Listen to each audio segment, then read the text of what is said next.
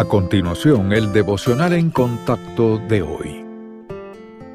La lectura bíblica de hoy comienza en el primer versículo del Salmo 34.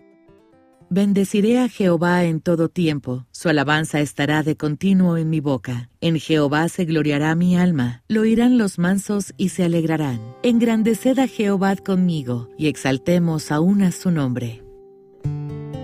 El Salmo de hoy nos llama a exaltar y magnificar continuamente al Señor sin importar la situación. A medida que miramos a Dios por medio de su palabra, nuestra comprensión de Él se hace mayor como si estuviéramos mirando a través de una lupa. Vemos las maravillas de su naturaleza y sus obras con mayor claridad y no podemos evitar alabarlo. Para comprender este concepto de magnificar al Señor, considere cómo respondió Pablo al ser encarcelado en Roma. En lugar de quejarse de la situación, la aceptó con gracia, sabiendo que ese era el camino de Dios para él. A pesar de eso, siguió alabando y exaltando a Cristo. Aunque Pablo no podía predicar ni fundar iglesias como antes, el Señor le dio una nueva manera de servir ministerio en la cárcel y la correspondencia escrita que finalmente terminó siendo el Nuevo Testamento.